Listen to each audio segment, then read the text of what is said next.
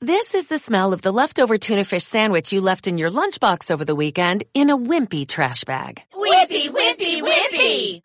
Blech! And this is the smell of that same sandwich in a hefty, ultra strong trash bag. Hefty, hefty, hefty! Ah, smell the difference? Hefty Ultra Strong has Arm & Hammer with continuous odor control, so no matter what's inside your trash, hmm, you can stay one step ahead of stinky. And for bigger jobs, try the superior strength of Hefty Large Black Bags. Trabajo, dieta, escuela, ejercicio, la renta y vida social. Te entendemos. Vives al borde del burnout. Haz una pausa inteligente y explora junto a nosotros el camino hacia el equilibrio entre vida y trabajo. Esto es Smart Break, una dosis semanal de ocio productivo hecha por líder empresarial.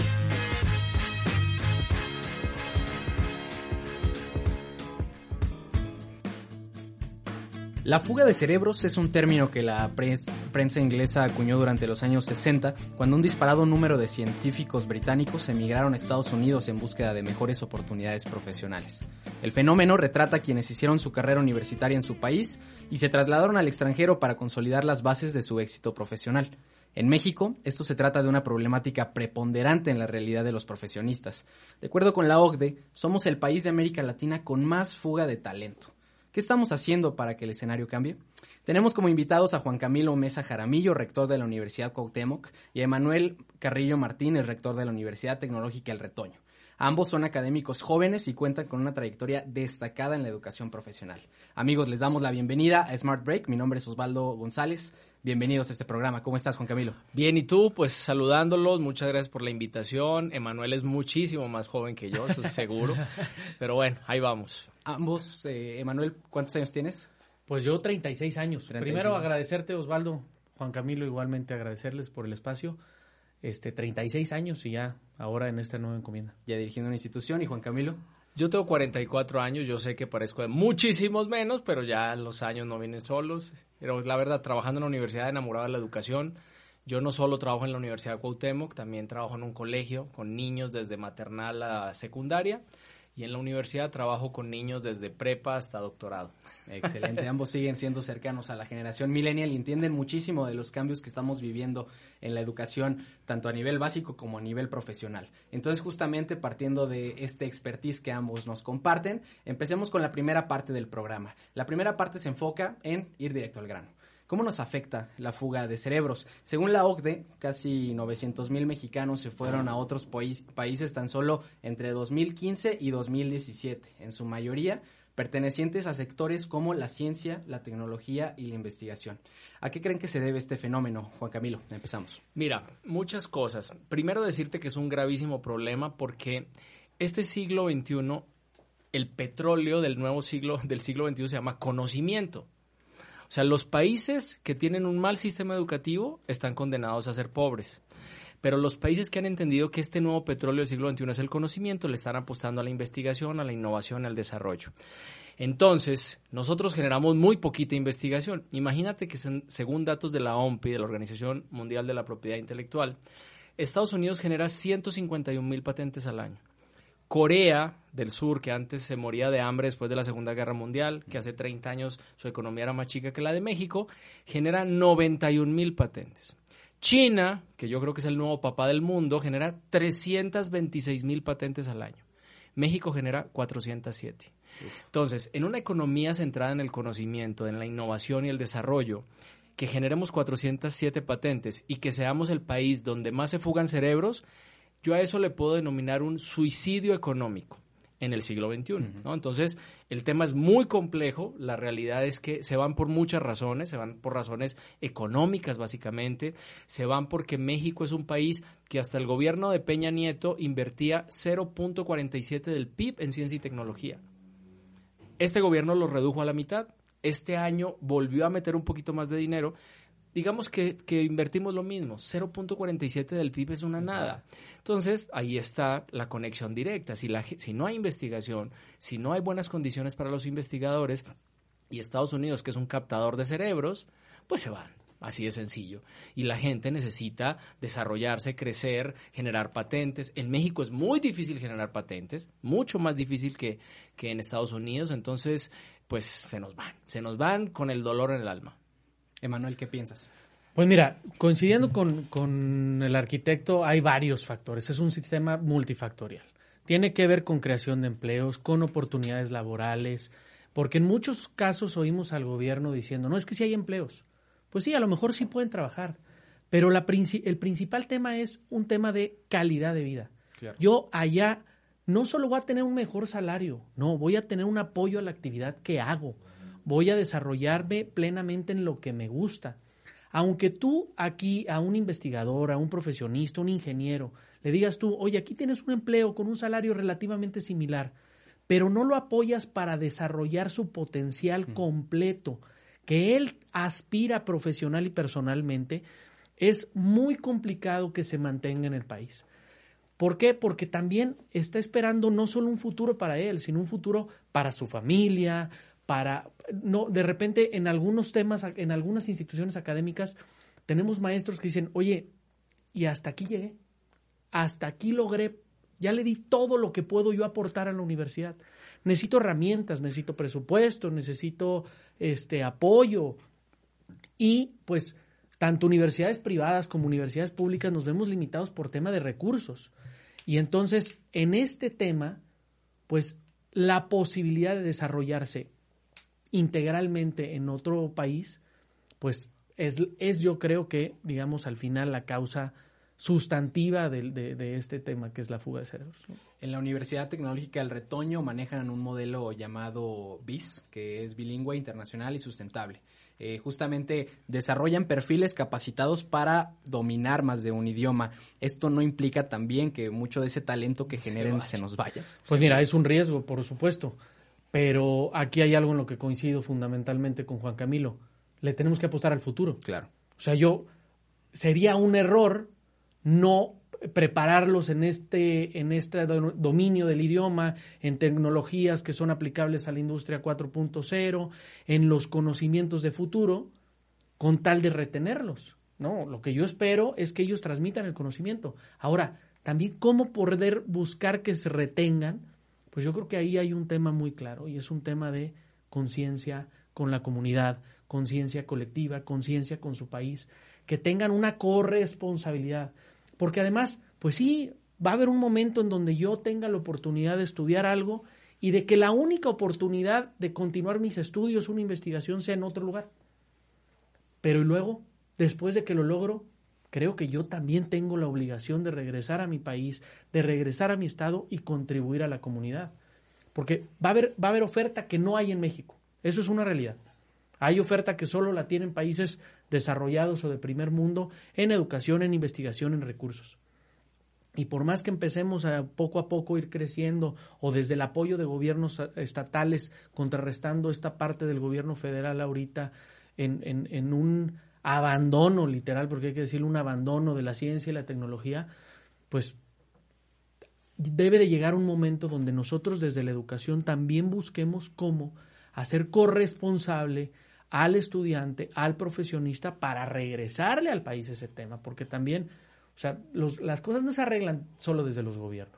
Claro, justamente tocando este mismo, mismo tema de los actores que tenemos en esta eh, alrededor de este ecosistema de la fuga de cerebros, ¿en qué sector consideran que recae mayormente la responsabilidad del fenómeno? ¿En las empresas que no compiten con los salarios que se otorgan en otras partes del mundo?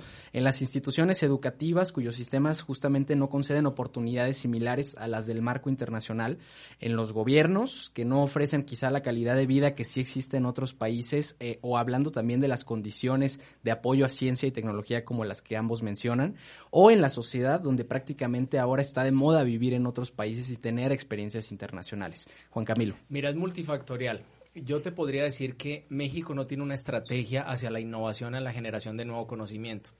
La realidad es que invertimos poco, pero aparte si tú analizas de qué vive México, o sea, México vive, sigue viviendo de sus recursos naturales, el petróleo, de las remesas, del turismo y de la industria automotriz. Pero es una industria automotriz que no es desarrollada por nosotros. Es una industria automotriz que simplemente viene a nuestro país a utilizar la mano de obra barata. Esa es la realidad. Entonces, mientras el objetivo del país no sea generar una cultura de innovación y desarrollo, muy difícilmente vamos a lograr estar compitiendo con los países que, pues, que admiramos, ¿no? Como estos que decíamos al principio. Después viene el, el sector productivo. Hay que decirlo con honestidad. El sector productivo de México no confía en las universidades mexicanas es difícil, y, no me dejará mentir Emanuel, o sea, es Emanuel, es muy raro que una empresa venga a una universidad y le diga, oye, tengo un problema en un, en un proceso de producción, ayúdamelo a resolver. Oye, necesito investigar sobre este tema, resuélvemelo con tu equipo académico. Es muy raro, son muy poquitos. Cuando tú ves qué, qué pasa con Harvard, con todas las universidades importantes en el mundo, pues ellas son las que soportan muchas veces muchas industrias en Estados Unidos, en Inglaterra o en diferentes países. En México no pasa eso. En México, eh, algo está pasando tan grave en la educación que la gente no confía y uno dice, ay, no, oye, pues es que tenemos universidades muy, buen, muy buenas como la UNAM. Pues sí, la UNAM es nuestra universidad más representativa, pero era la mejor de América Latina y hoy no lo es. Se fue al cuarto lugar porque arriba de ella hay dos universidades brasileñas que nunca habían estado en el primer lugar. La UNAM siempre era la referencia de América Latina y hoy no lo es. Algo estamos haciendo mal. ¿Qué está pasando? Que nos estamos quedando en el siglo XXI, en un siglo XXI donde las habilidades son diferentes, donde la innovación es lo principal. Imagínate, y Emanuel me va a entender muy claro. Empezamos a decir, es que yo uso constructivismo en mis planes de estudio.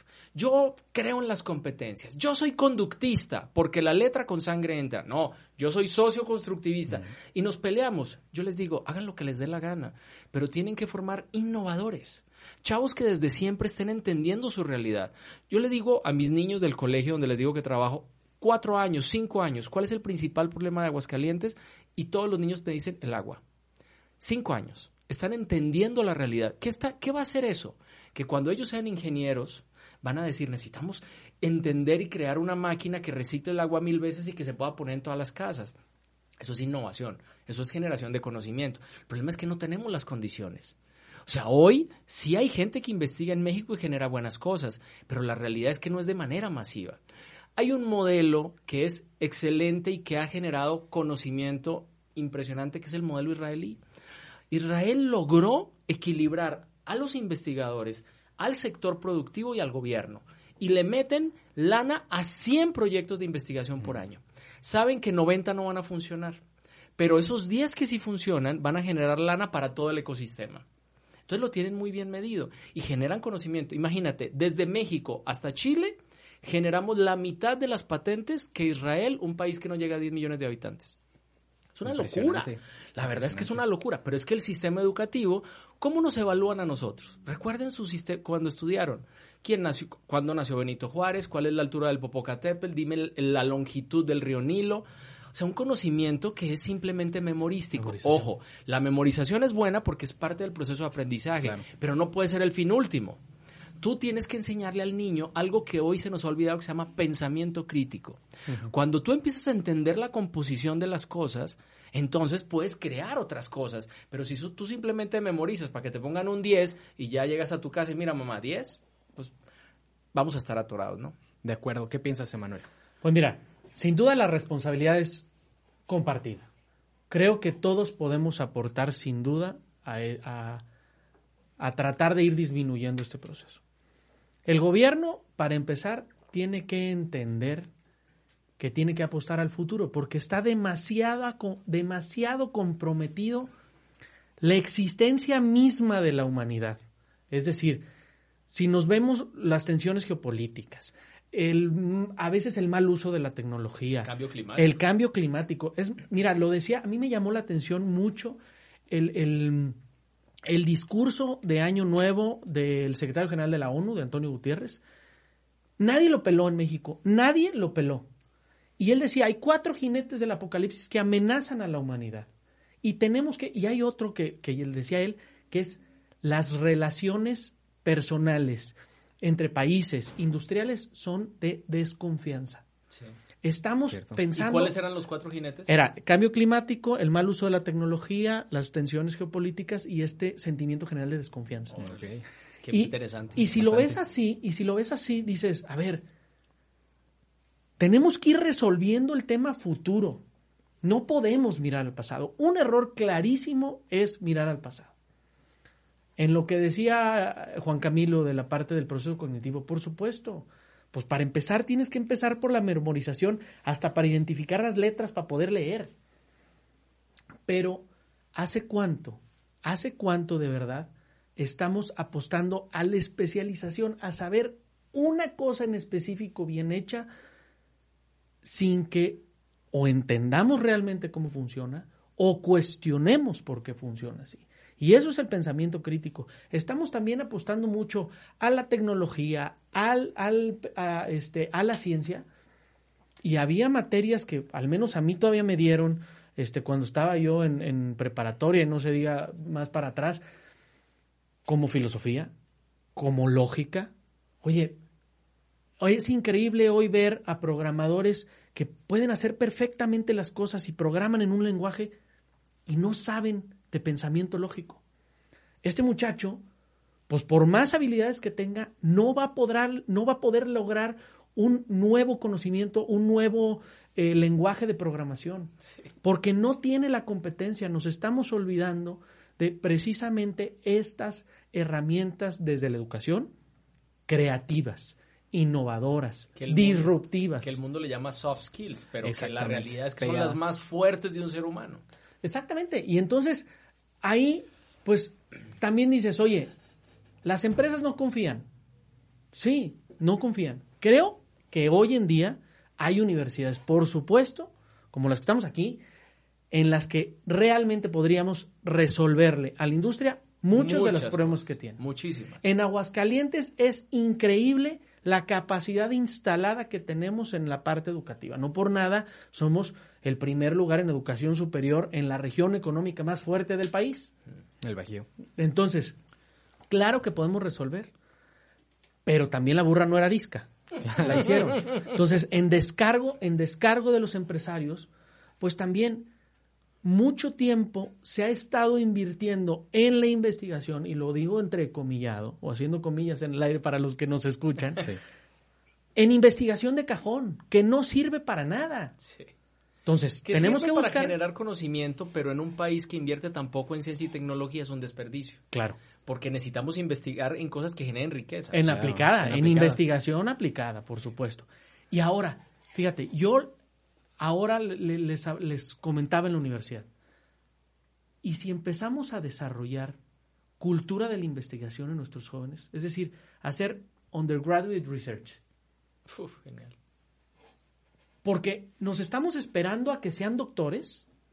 Oye, hay gente que dice, ya la sufrí en la preparatoria, ya logré sacar mi carrera, necesito trabajar, oye, ya claro. tengo un hijo, no puedo dedicarme a hacer maestrías y doctorados. Y hay lugares donde te dicen, oye, ¿no quieres entrar a un centro de investigación?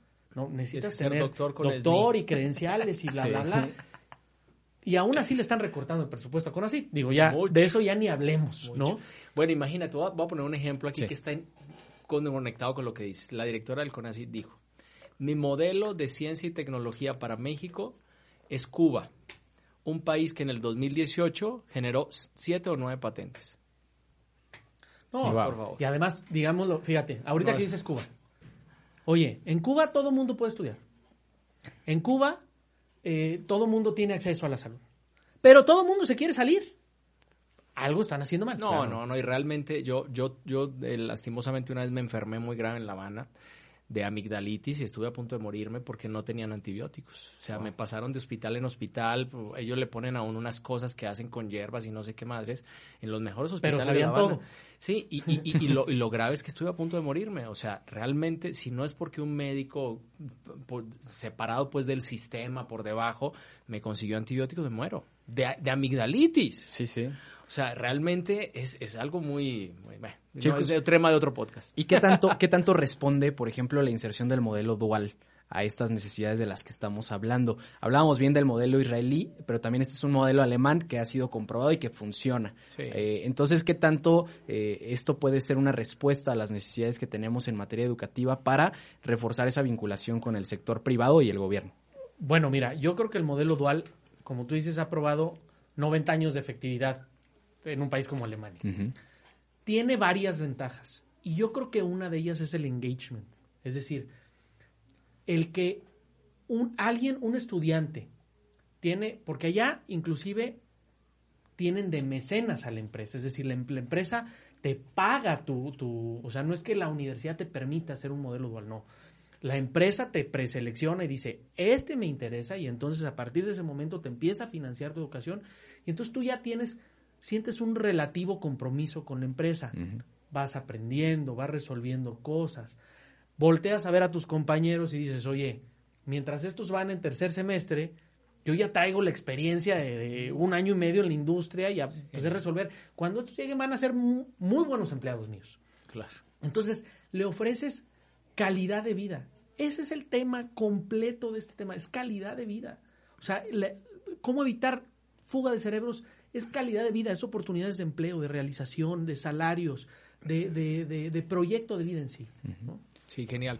La realidad es que el, el modelo dual, los alemanes tienen, la tienen muy clara. O sea, ellos tienen dos cosas que me parece que en sistema educativo hacen bastante bien y que deberíamos analizarlas. Uno es el sistema dual, que creo que Aguascalientes va a levantar la mano como el Estado de México que más expertise puede generar en este proyecto. Ya hay varias universidades que están involucradas en el proceso. Muchas empresas, ¿no? Muchas También, empresas. Incluso empresas alemanas, la inversión alemana está muy fuerte aquí. Y, por ejemplo, empresas como Bosch tienen planteado como una máxima generar vinculación con Genial. universidades. O sea, realidad es bueno. Pero otra cosa que hacen los alemanes y que nosotros nos faltaría copiar mejor, porque se, se vale copiar las cosas que se hacen bien, es el tema de los oficios. O sea, ellos, la gente, o sea, un buen carpintero, tú darías lo que fuera por un buen carpintero, por un buen fontanero. ¿Qué nos pasa en México? Como un carpintero no sabe costear, entonces siempre te queda mal, porque entonces costea mal y ya le salió más caro, entonces empieza a hacer tu mesa con lo que ya le diste y el anticipo del otro. Y, pero si un carpintero de verdad supiera costear, supiera relaciones públicas, eh, una cantidad de, hasta marketing. Yo te aseguro que si las universidades también nos volviéramos centros certificadores de oficios, le generaríamos muchísimo desarrollo y empleo a muchísima gente que hoy quizás haga una licenciatura y le iría mejor estudiando un oficio. Es la realidad, pero no hemos logrado, porque sí, lo hacen los CONALEPS y todo, pero ellos siempre quieren ser licenciados. Pero si tuviéramos un buen sistema de certificación de oficios a través de las universidades, yo hice un, experimento, yo tengo un TCU en eh, construcción. Entonces yo tengo maestros de obra, o sea, el maestro del máster de obra está conmigo aprendiendo a, manejar computadoras, a ver qué es una AutoCAD. Y entonces están saliendo con otra visión, porque tienen un lenguaje de comunicación con el arquitecto un poco diferente. Claro. Entonces, bueno, ahí vamos, pero son ensayos, ¿no? Yo creo que como sistema sí deberíamos estar pensando en fortalecer, por supuesto, lo dual que se está haciendo muy bien en Aguascalientes, pero el tema de los oficios como un objetivo de... Esto, esto viene desde principios del siglo XX con la Bauhaus en Alemania, justamente. Ellos, la Bauhaus se volvió un centro certificador de oficios. No solo de oficios como estos que tú dices, también para pintores y para mil cosas, ¿no? Entonces, hay mucho que hacer, la verdad. Te me estás adelantando ahí, Juan Camilo. En el tercer bloque justamente vamos a tocar el tema más a profundidad de los oficios. Vamos a ir ahorita justamente a una pequeña cápsula para eh, comenzar con el segundo bloque, que tiene que ver con esto que decían eh, tanto Emanuel como Juan Camilo, de qué nos toca hacer como instituciones educativas para mitigar la fuga de cerebros. Vamos a escucharlo. El número de mexicanos con grados universitarios o de posgrados en Estados Unidos creció más de 150% entre los años 2000 y 2017, de acuerdo con estudios del Migration Policy Institute. Los originarios de México constituyen en el cuarto grupo de los inmigrantes altamente calificados residentes en el país gobernado por Donald Trump, por debajo de los originarios de India, China y Filipinas. Muy bien amigos, estamos de vuelta en este episodio de Smart Break en compañía con Juan Camilo Mesa Jaramillo y eh, Manuel Carrillo Martínez. Eh, bueno chicos, gracias por acompañarnos en esta segunda parte del podcast. Vamos ahora a dar continuidad al tema de la fuga de cerebros, eh, hablando ya prácticamente de cómo corregir el rumbo. Muchos profesionistas tienen su primera experiencia internacional al cursar justamente sus estudios profesionales, dado que cada vez es más usual promover la movilidad estudiantil. Pero ¿qué pueden hacer las instituciones? Instituciones para también promover que no solo el estudiante se vaya a estudiar, sino que regrese y transfiera el conocimiento. Juan Camilo. Yo quiero contar una historia. Bien. Fíjense, China en los 70s, 80s, eh, pues el sistema educativo chino no funcionaba bien.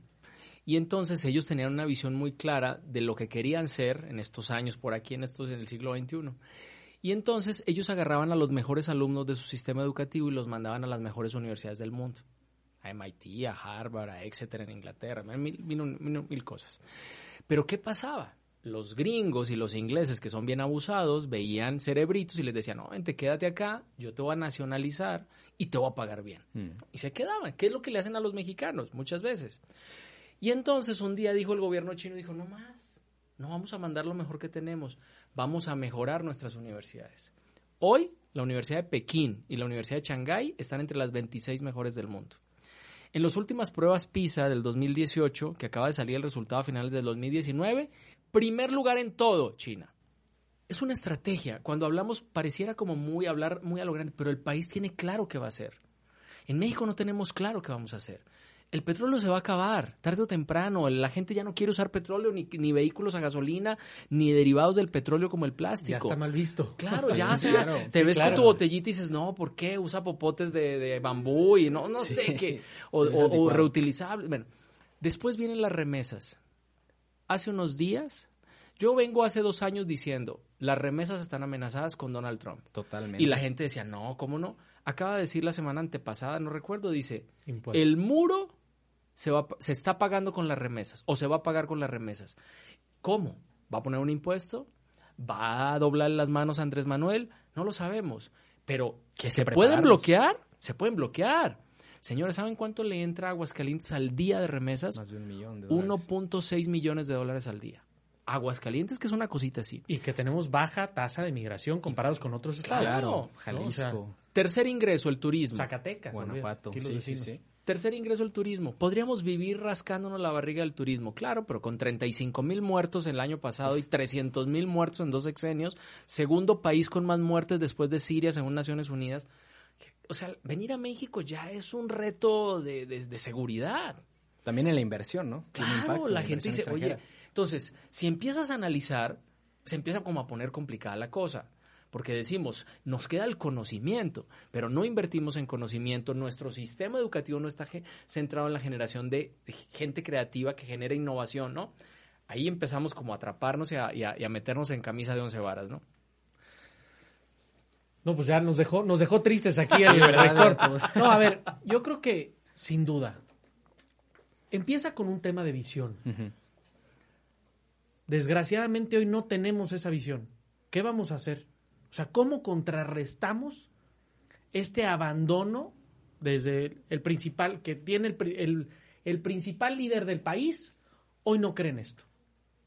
¿Cómo le hacemos para contrarrestar aquí y ahora este tema? Uno, podemos apoyarnos de, de las estrategias que algunos gobiernos estatales están haciendo para inversión extranjera, bloquear sus, sus estados en materia de seguridad, ¿no? O buscar cómo invertir en las universidades. Mira, yo platicaba con, con, autoridades estatales y les decía, a ver, ¿cómo te pido más presupuesto?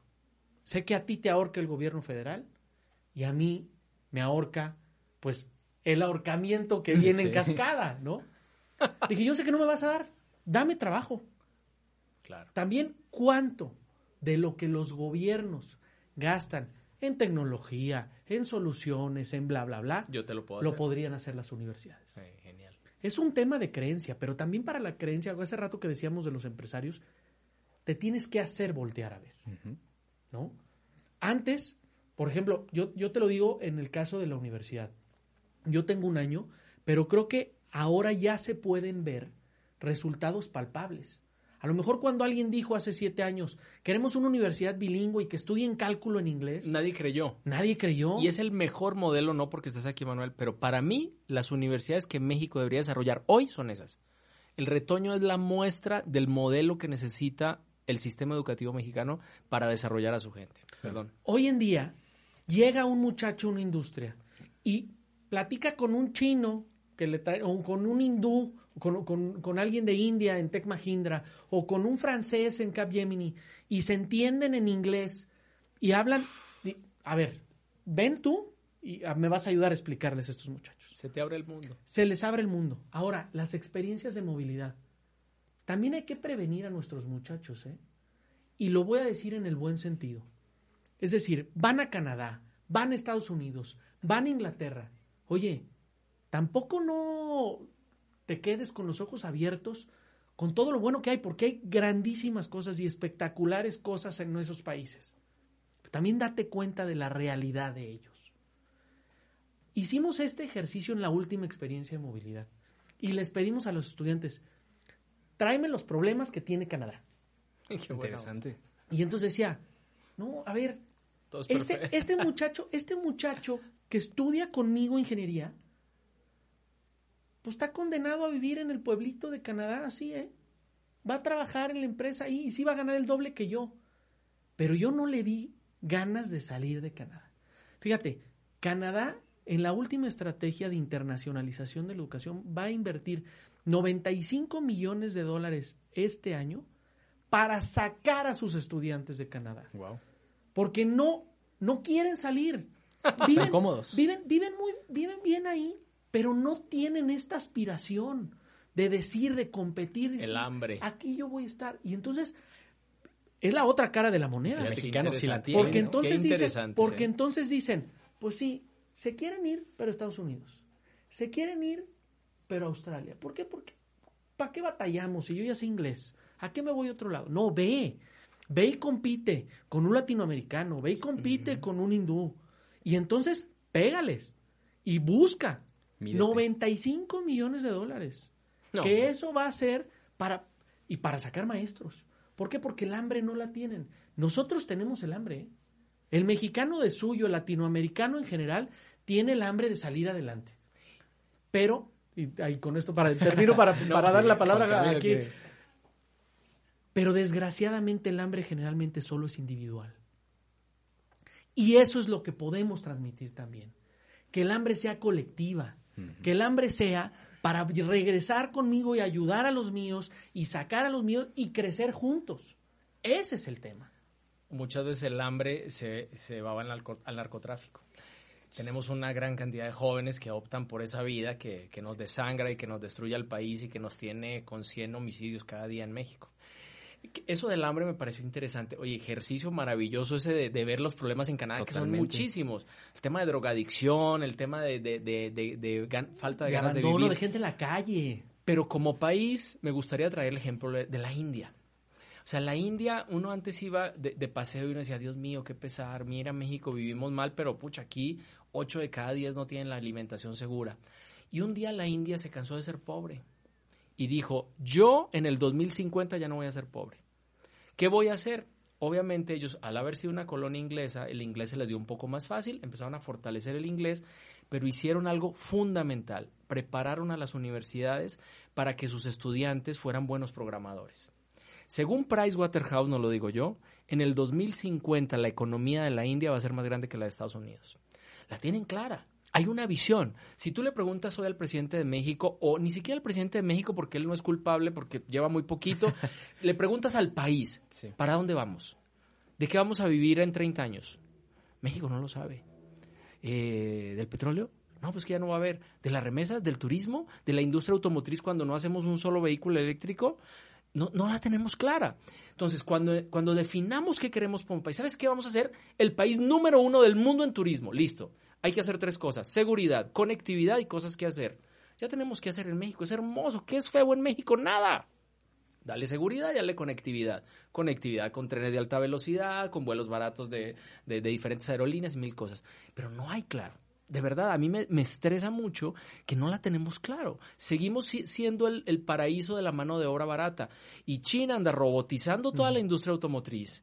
Y van a llegar un momento y le van a decir a Nissan, viejo, no, ya no te ves allá. Lo que tú haces allá con hidrocálidos, yo te lo hago con robots. Los robots no se embarazan, no duermen, no tienen bronca. No, no tienen sindicatos, nada. Sí, claro. O sea, neta, es un tema que nos debe empezar a preocupar. ¿Y a quiénes tenemos que preocuparnos más? A los que nos dedicamos a la educación. ¿Por qué? Porque para mí el grave problema del asunto está en que no, la educación no ha entendido qué debe hacer. O sea, la educación, tenemos buenas universidades, pero el objetivo no está claro. ¿Qué generemos? ¿Qué queremos generar? ¿Innovadores? ¿Qué queremos generar? ¿Simplemente gente que repita bien? Le hemos metido dinero, hubo varios programas para meterle dinero a mejorar en matemáticas. La matemática como tal en China hace mucho rato que la enseñan de maneras muy fáciles, pero la matemática si no se aplica no sirve para nada. O sea, cuando tú entiendes las cosas desde la aplicación de las cosas, es mucho más fácil aprender. Desde, lo, desde lo que le gusta. Si a un niño le enseñas matemáticas en un videojuego, yo les aseguro que aprenden mucho más fácil. El problema es que no lo hemos hecho. Entonces las matemáticas siguen siendo el, demonio. Y oye, todo es matemáticas. Así no estudies ingeniería. Entonces es muy grave, ¿no? Pues mira, yo creo que todos hemos, todos estamos cansados de oír que la educación es la solución para el futuro. Todos, sí. Y estamos cansados porque todo el mundo lo dice sin trasfondo. O sea, lo oímos de políticos, de gobiernos, de empresarios, sí, claro, pero es meterle a la educación. Y meterle es para el caso de las privadas, flexibilizar el tema, que te permitan ir cambiando tus programas de estudio como se va moviendo la industria. A nosotros equiparnos con, con aquello que sea necesario para poder responder a la industria. Pero también al empresario a decir, pues porque es muy fácil decir, no, es que los muchachos no vienen bien preparados. Pues ¿Cómo si lo único que tengo es una máquina del 72 en el Conalep, ¿no? O sea, entonces no, es que yo prefiero ya empezar a educar. Y ese es el, eso es lo, creo yo, que ahí hay un problema mucho más grave en las empresas que están empezando a formar ellos el modelo que ellos quieren. Porque ese modelo solo les sirve a ellos. Y es un modelo que está en el capitalismo puro. No lo digo porque lo esté criticando, no. Pero si yo voy a formar, voy a formar lo que a mí me interesa. Lo que me genere. No lo que eventualmente se me pueda ir a mi competencia. Hay un modelo que están haciendo, en, justamente hablando de que las empresas tienen un compromiso. En Colombia, fíjate, un país más pobre que México, hay una universidad que se llama AFIT, que está en Medellín. La cementera más grande, el CEMEX de Colombia, que se llama Argos, puso un centro de investigación dentro de la universidad y hacen investigación conjunta los profesores de la universidad. Y acaban de sacar el primer concreto sustentable del mundo. Y entonces es un concreto que gasta 35% menos de emisiones de CO2 y una cantidad de locuras. Salidas de adentro de la universidad. La universidad es socia del proyecto. Y entonces ahí te empiezas a financiar para nuevos proyectos. Pero crearon un edificio de investigación subsidiado por la cementera. Y después otra empresa de agricultura puso su edificio y empiezan a crear un ecosistema de construcción conjunto del conocimiento. ¿Y eso a dónde va? A patentes, a innovación, a riqueza, a desarrollo. Y a recursos para volver a invertir. Para volver a invertir y para generar riqueza para todos. Oye, no se trata de simplemente hacerte multimillonario, no. Un investigador tiene que vivir bien, porque si no se va a ir a Estados Unidos, donde sí le van a pagar bien. ¿no? Entonces, yo creo que, es, que eso es multifactorial. ¿Que se puede? Claro que se puede, por supuesto que se puede. Ya hemos hecho cosas. O sea, ahí vamos, con las uñas rascándole, pero no es una visión de país. Y eso es lo que a mí sí me preocupa, que no haya una visión de país. Brasil.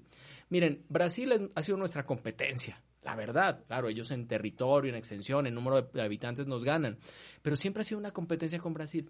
Hace 30 años, Brasil se sentó en la mesa empresarios, gobierno y padres de familia. Dijeron, miren, ¿sabes qué? Necesitamos preparar a los educandos del siglo XXI. Y crearon algo que se llama Todos por la Educación. Le dijeron al gobierno, mire gobierno, la educación es tan importante para Brasil que no la voy a dejar únicamente en tus manos. Nos vamos a sentar nosotros con ustedes. Treinta años después, treinta, dos universidades entre las cinco mejores de América Latina. Desbancaron a la UNAM. Treinta años. Las cosas en educación no se pueden hacer un sexenio ni en cinco años. Son Necesitas 30. Necesitas que los niños empiecen a pensar diferente, a permear diferente. Entonces, si lo hace Brasil, Chile, Chile también tiene un modelo educativo, incluso la gente se vuelve tan exigente que no está de acuerdo con él. Y es de los mejores modelos de América Latina, fue el que mejor salió arrancado en PISA. Pero hay que tener cuidado con qué le enseñas a los niños, ¿no? claro, ¿Por qué? Porque, a ver, es, es esto que decíamos ambos, es la educación integral. ¿De qué sirve a un muchacho que le digas, Tú puedes, tú puedes ser el empresario mejor, exitoso, innovador, no sé qué, si no le enseñas cómo, cómo enfrentarse a un fracaso. Si no le enseñas resiliencia. La inteligencia emocional es fundamental. Una de las 10 claves del éxito. Pero entonces, eso es lo que tenemos que hacer. También tenemos que hacer educación integral. Mira, yo ahorita en educación, que me toca la parte de educación tecnológica, No, es competencias, es saber hacer, es armar y desarmar. Yo, el año pasado, nuevo ingreso, filosofía, historia del arte. Me dijeron, ¿cómo? ¿A los ingenieros? Por supuesto. Claro. Y hoy Tienen en día cultos. Tienes, tienes, tienes una posibilidad de ver las cosas de manera diferente. Estamos con cursos permanentes de desarrollo del pensamiento para que luego, luego es muy fácil para nosotros decir, ah, pensamiento crítico. Hombre, hay veces que los muchachos dicen análisis, resumen, ¿cómo pasamos a pensamiento crítico? Ahora, y a veces no es culpa de ellos, ¿eh? es el sistema como tal. El sistema los arrastró hoy. Pero siempre podemos dar un paso, siempre podemos buscar hacia adelante y hacer alianzas estratégicas para el tema. Excelente, pues vamos cerrando, señores, el segundo bloque. Eh, a continuación vamos a escuchar una, breve cápsula justamente para complementar este tema, para corregir el rumbo de la fuga de cerebros. Y vamos de regreso con el tercer bloque y último para tocar ese tema que bien mencionaste, Juan Camilo, de los oficios. Un estudio de Manpower Group señala que los oficios representan el 40% de los trabajos con mayor demanda entre los países de la OCDE. El 22% de los ocupados en México pertenecen a este sector, mientras que países como Corea del Sur tienen alrededor del 30%. En entidades como Aguascalientes tienen apenas una ocupación del 14% en este segmento. Estamos de regreso, amigos, en el podcast Smart Break. Nos acompaña aquí Juan Camilo Mesa Jaramillo y Emanuel Carrillo Martínez para dar continuidad al tema de fuga de cerebros. Ahora no solo enfocándolo en el tema de desarrollo profesional, sino también en la formación de personas dedicadas a los oficios. Eh, tenemos aquí un breve dato. Nos preocupamos por la fuga de profesionistas, pero justamente un informe de Manpower Group señala que estos perfiles representan el 40% de los trabajos con mayor demanda en los países que conforman la OCDE. Y bien mencionabas, Juan Camilo, previamente que eh, existe una necesidad latente por eh, incorporar este tipo de personas, este tipo de perfiles dedicadas a los oficios, porque son cada vez más cotizados. Sin embargo, estamos viendo que justamente países como Canadá, como Alemania, están en búsqueda de personas dedicadas a los oficios, muchos de esos mexicanos. Aquí en Aguascalientes, por ejemplo, el, el 22% eh, de los, el, perdón, el 14% de los ocupados están destinados a eh, oficios, mientras que la media nacional es de 22% y países como Corea del Sur, que bien mencionabas, tiene un desarrollo en los últimos años muy importante, tiene el 30% de sus personas también dedicadas a los oficios. ¿Qué necesitamos hacer para impulsar desde las instituciones educativas el aprendizaje de los oficios y no quedarnos con un déficit como el que tenemos? Fíjate que las universidades nos volvimos como muy elitistas. A nosotros nos dijeron, nos vendieron una historia y nos decían, mira, tú entras a un kinder, una primaria, una secundaria, una preparatoria, una universidad, sales, consigues trabajo, una novia guapa, te casas y eres feliz. Eso es falso. Claro. O sea, ¿quién tiene esa historia?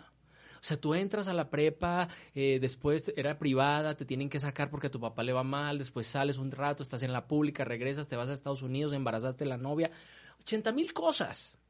Y entonces tú ahorita hablabas de resiliencia, de la capacidad de limpiarnos la rodilla y salir adelante. Esas cosas no las enseñamos. Pero la realidad es que las universidades tienen una obligación enorme en la formación de oficios. ¿Por qué? Porque lo que le falta a un carpintero, por bueno que sea, son procesos para poder cobrar mejor y dar un mejor servicio. Profesionalizarse, ¿no? Claro, eso es lo que tiene que hacer la universidad. Nos lo enseñaron a principios del siglo XX los alemanes con la Bauhaus. Nos decían, siempre hay que profesionalizar los oficios para que ustedes puedan hacer de las mejores, o sea, de su profesión un modo de vida, pero bien remunerado. Lo, lo ponía el ejemplo ahora, ¿a quién no le gusta que el carpintero no le quede coja la pata? O que si el fontanero te garantice el trabajo, o que el jardinero no solo ponga plantas, sino que también sepa de diseño de jardín. Eso lo tiene que hacer las universidades públicas y privadas. Entonces tenemos ahí una gran oportunidad. ¿Por qué no las universidades decimos, no, yo solo licenciados? Miren, yo creo, y, es, y voy a sonar muy fatalista, pero yo creo que las universidades vamos a desaparecer. ¿Por qué? ¿Por qué vamos a desaparecer? Porque hoy el autoestudio se está volviendo fundamental en el siglo XXI. Las universidades están lanzando a través de MOOCs y de diferentes plataformas una cantidad de conocimiento y la gente se certifica. Hoy sale Mark Zuckerberg, sale Elon Musk. Elon Musk a decir, no necesito gente titulada. Necesito gente que sepa trabajar en equipo, que sepa trabajar bajo presión. O sea, soft skills, soft skills, soft skills. Entonces, ¿qué vamos a hacer? ¿Nos vamos a volver un centro certificador de soft skills? No lo sé. Pero la el primer paso es la se ve, educa- se, se ve ¿Te complicado. La se ve complicado. la educación en línea. En Estados Unidos hoy uno de cada cuatro programas se hablan en línea. En México, no sé el porcentaje, ahí sí Pero ha ido incrementando brutalmente. pero bajo todavía. Sí, sí. Sigue siendo muy bajo. Pero comparado a un par de años, No, o sea, ya la oferta es... aumentado. Sí, sí. Pero, ¿cómo, ¿cómo vamos a dar el brinco? ¿Qué va a pasar cuando la gente diga, yo para qué voy? Si esto lo puedo sacar en internet. Yo simplemente se necesito el título, ¿no? Pero entonces a través de blockchain va a haber toda una tecnología donde te empiecen a certificar empresas tus habilidades. Y entonces eso está en una plataforma y cuando vas a una empresa te dicen, ah, tienes estas habilidades certificadas, perfecto. O sea, el mundo va a ser una disrupción enorme. Yo sí quisiera, no sé si ya me estoy colgando del micrófono, pero quiero hacer algo que es fundamental. Miren, duden de las universidades que digan yo formo profesionistas de calidad. A ver, a ver, la calidad es una obligación. O sea, ¿a poco tú vas a formar un médico? med- no, yo formo médicos de Más o mediana calidad. No jodas. O sea, tiene que ser de calidad. Pero lo que tenemos que formar es profesionistas disruptores de su profesión. Eso me faltó del bloque anterior. ¿Qué es esto? O sea, si somos un país que solo consume tecnología, ¿cómo llevamos a que nuestros odontólogos empiecen a diseñar el nuevo sistema de anestesia sin dolor? A través de microtoques eléctricos imperceptibles a la encía y que no te duela y ya te pueden hacer tus tratamientos sin jeringa, sin inyecciones. Eso lo tienen que hacer nuestros estudiantes. ¿Cómo van a hacer los nuevos médicos para crear un sistema para hacer mastografías a las mujeres sin tener que la cosa tan engorrosa de estripar el seno de las mujeres y ponerlo en una cosa de acero inoxidable helada que a las mujeres les cala? ¿Por qué? O sea, nuestros médicos tienen que estar pensando en eso. Justo eso es lo que tenemos que hacer. Gente que, haya, que haga disrupción en su profesión. Ya me separé de los oficios, pero lo tenía que decir. Perdón. Excelente, no, no te preocupes, también aplica en los oficios. ¿no? Oye, Sí. no, sin duda. Fíjate que abonando un poco a este último tema, y luego vuelvo al tema de los oficios, porque esto es importante, es, a ver, sí es la disrupción, pero es también el que no resuelvo todo yo. Tenemos que enseñar a nuestros estudiantes, el mercadólogo, que necesita del ingeniero, y el ingeniero del médico, y el médico de- para hacer un ecosistema de pensamiento. Así es. Estos think tanks para decir, oye, yo me volvería millonario si pongo anestesia sin dolor. Porque, porque la gente no viene a sacarse las muelas, aunque la tenga tronada porque le duele la inyección.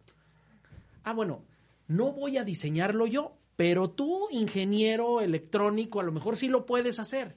¿no?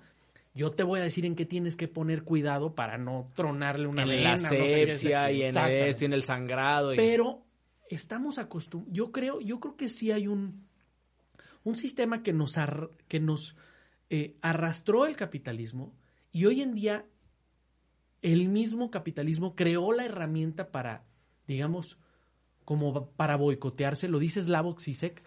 Dice que este tema del conocimiento comunitario, de, de, de no pagar licencias, ¿no? O sea, el mismo capitalismo lo inventó y eso es la destrucción de él mismo, porque todos los problemas que ha habido históricamente en el tema económico los han resuelto, ¿no? Pero esto, ya ahora que tú le digas a alguien, no, no, no, no pagues universidad, vente. No, pero si yo te creé la necesidad de estudiar, yo te dije precisamente que si tú lograbas estudiar ibas a ser feliz, ibas a ganar dinero.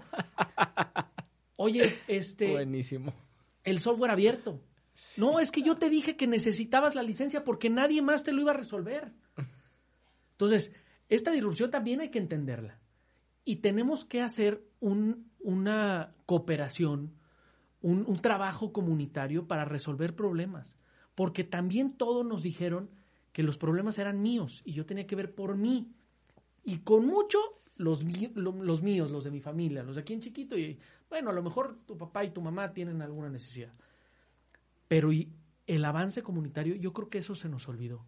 Y también tenemos que, eh, también tenemos que apostar por ello. Ahorita lo que dice Juan Camilo, ¿por qué yo tendría que apostar por, por oficios?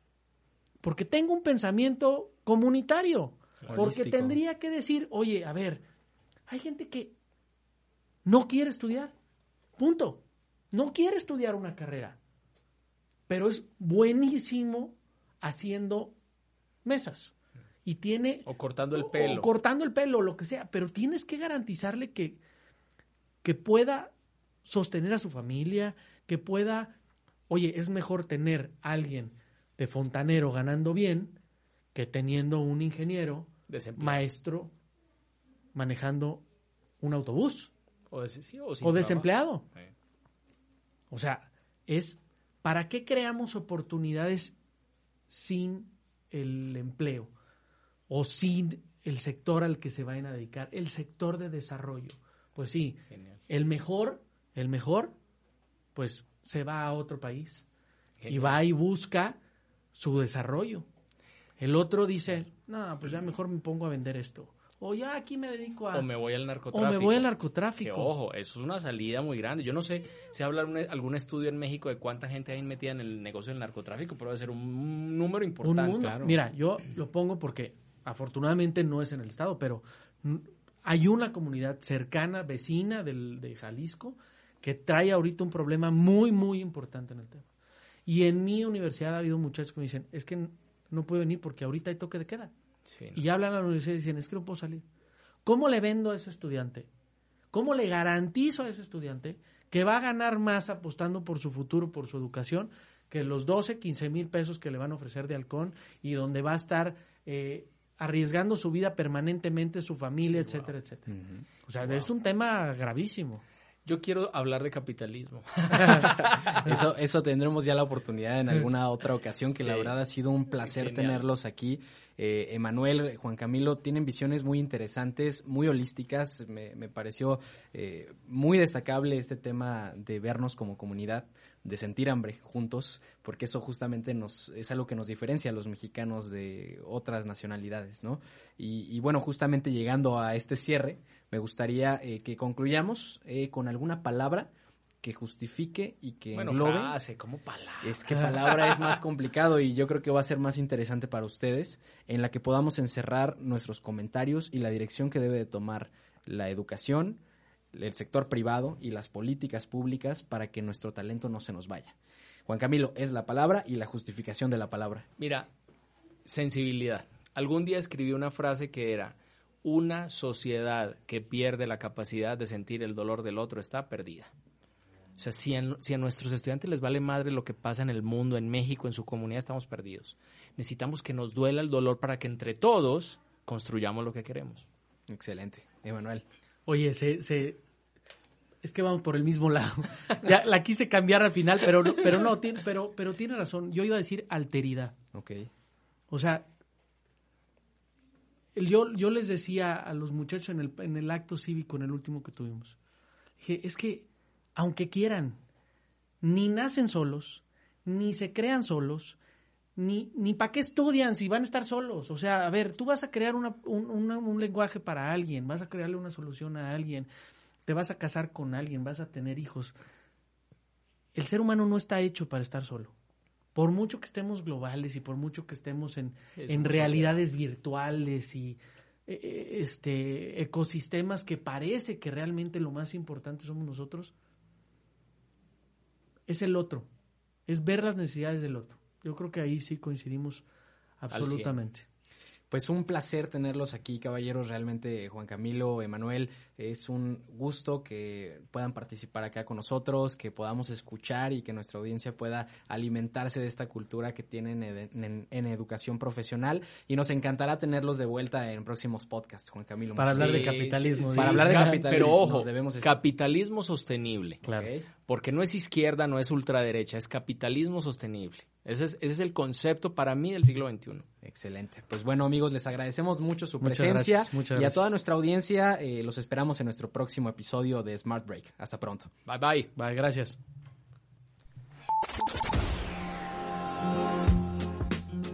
Smart Break es un podcast de líder empresarial. Producido por Jennifer González y Goretti Torres. Producción ejecutiva por Osvaldo González. Diseño de sonido y edición de Edgar Pérez. Busca un episodio nuevo cada jueves a las 5 de la tarde en Spotify, Evox y Apple Podcast. Tengo, no me importa y adiós.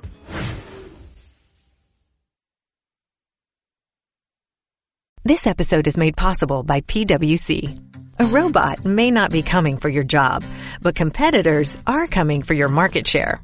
At PwC, we pair the right tech with the right solutions to help you gain a competitive edge. Reimagine operations from the cloud, fuel innovation with responsible AI, and detect risks before they become headlines. That's human-led and tech-powered. It's all part of the new equation. Learn more at thenewequation.com.